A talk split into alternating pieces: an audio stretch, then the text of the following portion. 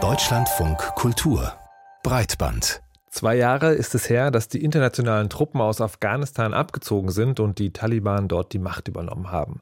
Seitdem hat sich die Lage dort dramatisch verschlechtert, insbesondere für Frauen. Auch wenn es anders versprochen war, die Taliban haben nach und nach Frauenrechte eingeschränkt. Frauen müssen sich an Kleidervorschriften halten, dürfen nicht studieren oder frei ihren Beruf wählen oder ausüben.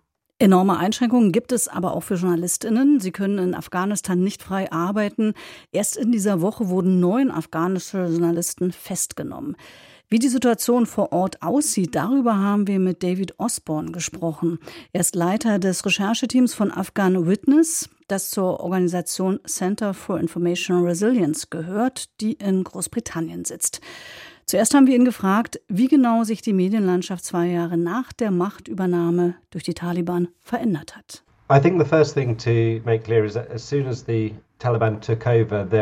Unmittelbar nach der Machtübernahme durch die Taliban kam es zu einer massiven Flucht von Journalisten, Vertretern der Zivilgesellschaft und Nichtregierungsorganisationen aus dem Land.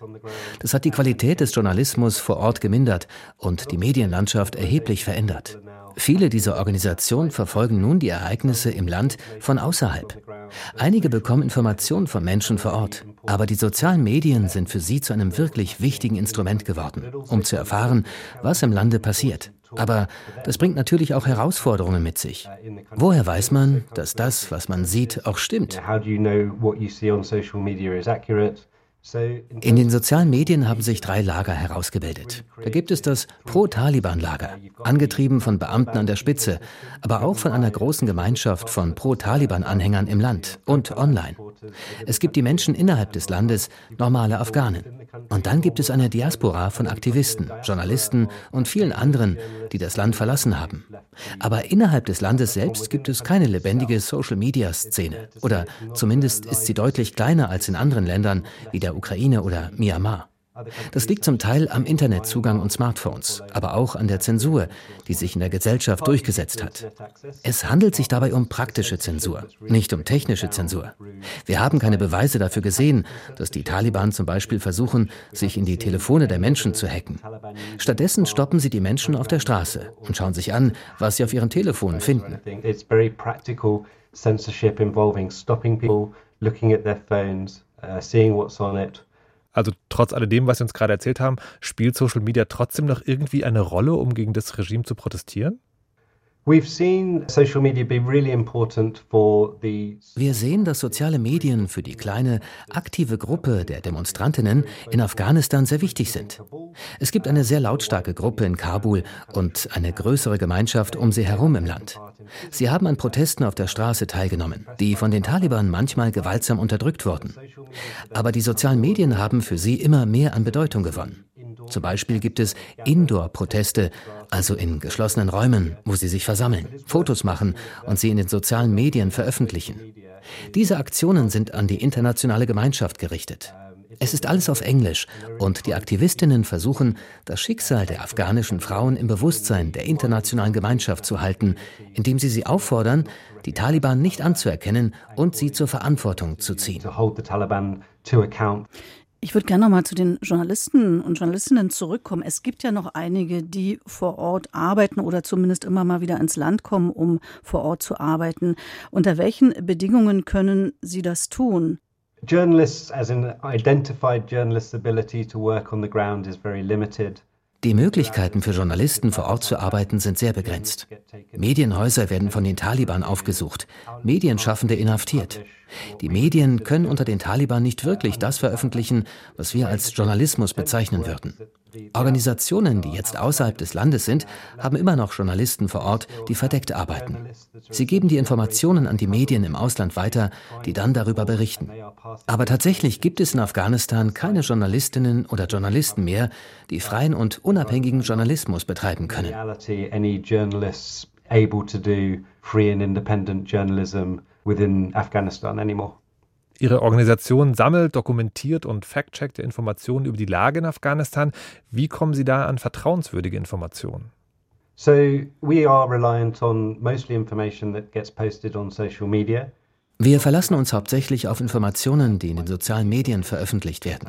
Das bringt natürlich Probleme mit sich. Es handelt sich vielleicht nicht um neues Bildmaterial. Manchmal ist es schwierig zu erkennen, wo es aufgenommen wurde und es zeigt nur einen Teilausschnitt. Nur ein paar Sekunden, nur ein Foto. Wir sammeln das Material und unterziehen es dann einem Verifizierungsprozess. Wir sehen uns Medienberichte an und versuchen, Fotos geografisch zu lokalisieren, um herauszufinden, wo genau sie aufgenommen wurden. Manchmal ist das ganz einfach. Manchmal müssen wir stundenlang auf Google Earth herumfliegen oder uns Satellitenbilder ansehen, um Gebäude und Berge zuzuordnen. Wir durchlaufen diesen Verifizierungsprozess, um zu überprüfen, ob es sich um neues Material handelt und versuchen dann, die Ereignisse anhand der online verfügbaren Informationen zu rekonstruieren.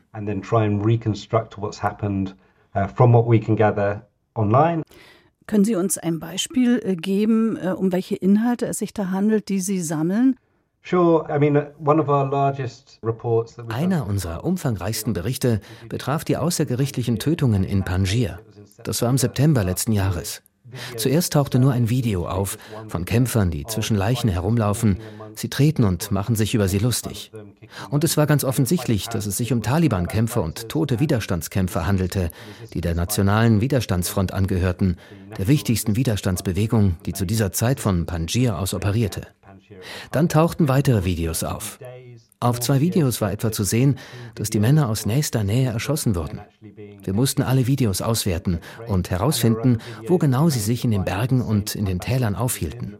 Wir mussten versuchen herauszufinden, zu welcher Tageszeit und wann die Videos aufgenommen wurden und sie dann zusammensetzen. Das war wie eine Art digitales Puzzlespiel.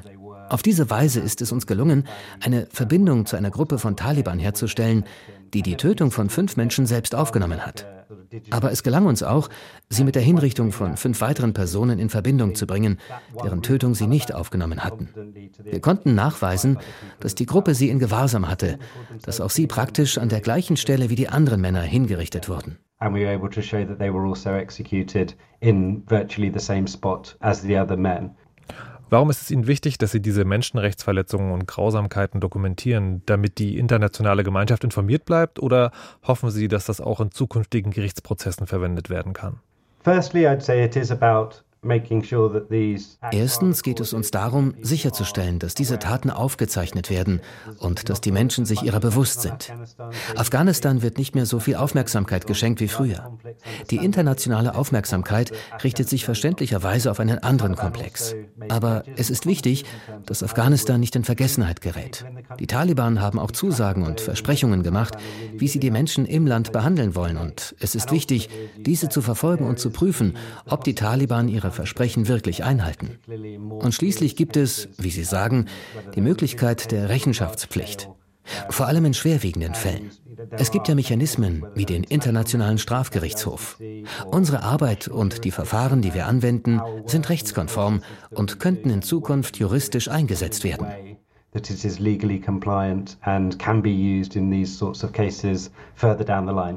David Osborne vom Rechercheteam Afghan Witness. Wir danken für das Gespräch.